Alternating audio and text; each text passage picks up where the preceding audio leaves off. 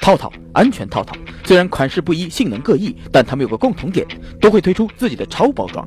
没错，薄是男人们的共同追求。可是薄了，安全系数会下降吗？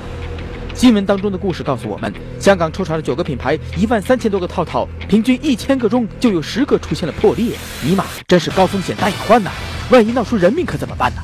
不过话说回来，超薄套套的极限到底在哪里呢？接下来，终极的 PK 马上开始。首先来介绍今天的实验员，他是一位略显羞涩但又不失闷骚眼神的男孩。世界上凡是能够射出水的东西，他都很感兴趣。那么今天他会有怎样的惊人表现呢？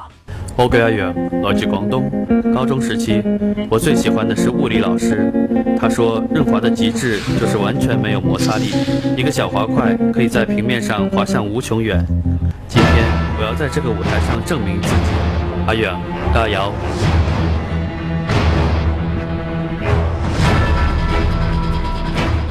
阿阳一直认为他是一个有精力的屌丝，尽管精力有限，但他懂得珍惜。也正因为如此，他今天的测试项目是很有针对性，也很实用的。看好了哟，么么哒！我再次提醒大家，这是一个非常严谨而且严肃的实验，请你屏住呼吸，不许笑。实验马上开始。阿阳是个聪明人，为了测试安全套的润滑度，他想到了一个办法。嗯，屌爆了呢！把日常用的胶水灌到量桶里，到达三百毫升的刻度，然后，呃，这是什么？一个二百四十克的大红肠，杨仔把它装进了套套，然后只见这个大香肠顺着胶水慢慢的滑下去，哇，屌爆了呢！这果然可以测试安全套的润滑性呢。好吧，给爷跪了。首先来测试一下街边自动收套机里面的一块钱屌丝套套，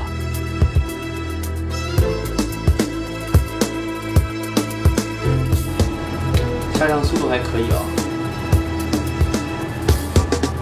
刚开始的时候比较快，然后到了现在，呃，已经全部被。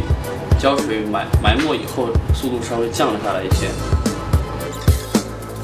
一块钱屌丝套套从香肠接触到胶水到下滑到量筒底部，一共用时三分零四秒。这个成绩算好还是坏呢？接下来港本零零三贴身超包装来挑战他一下。哇，这回速度加快了呢！最后成绩两分二十七秒，还有比他更好的吗？杨仔拿出了杜蕾斯至尊超薄裤衩装，看看他的表现吧。咦，果然快了，这回用时两分零三秒。杰士邦极限超薄贴身装表示很不服气，他也要来测试一下。哦吼吼，这回更快了，一分五十三秒。杨仔又掏出了第六感超薄平滑装，他的表现会怎么样呢？哦，一分五十七秒。再来看花花公子月薄，两分三十五秒。屈臣氏超薄环纹，一分五十二秒。实验结束，他们的润滑度排名是这样的。